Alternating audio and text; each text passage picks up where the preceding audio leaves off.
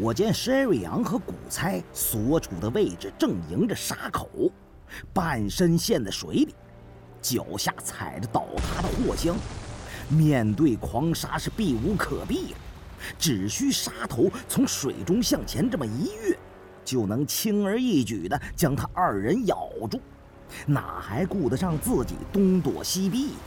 抬手举刀，狠狠刺向了灰背白腹的狂沙。但民头领寡棒途经的利刃，好生了得！只听得唰的一声轻响，龙虎短刃。锋利宽厚的刀头就直接戳入了沙脊，如切豆腐一般，割出了一米许长的一条口子，溅得我满头满脸都是鲜血。鲨鱼被龙虎割了一刀，它血如泉涌，但伤口虽深却不致命，仍然试图暴起伤人呢。我见一刀没能将他宰了。趁着位置顺手，又挥刀在鲨鱼身上连刺了数刀。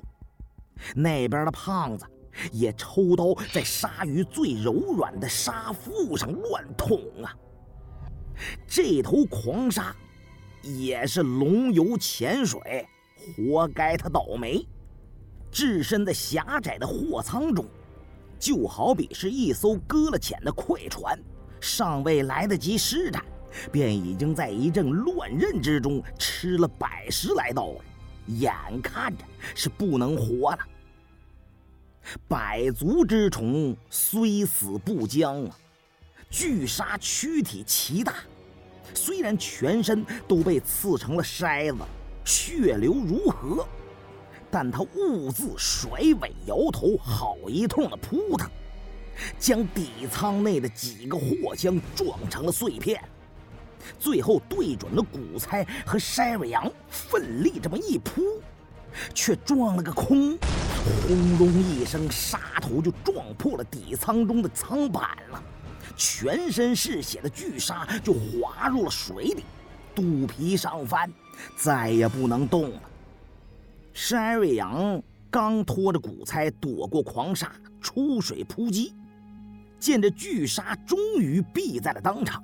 他体力透支，心里稍微这么一松懈，立刻就有些站立不稳了，不由自主地向后退了一步，倚在被沙头撞破的舱壁上喘息。我有些担心他刚才的。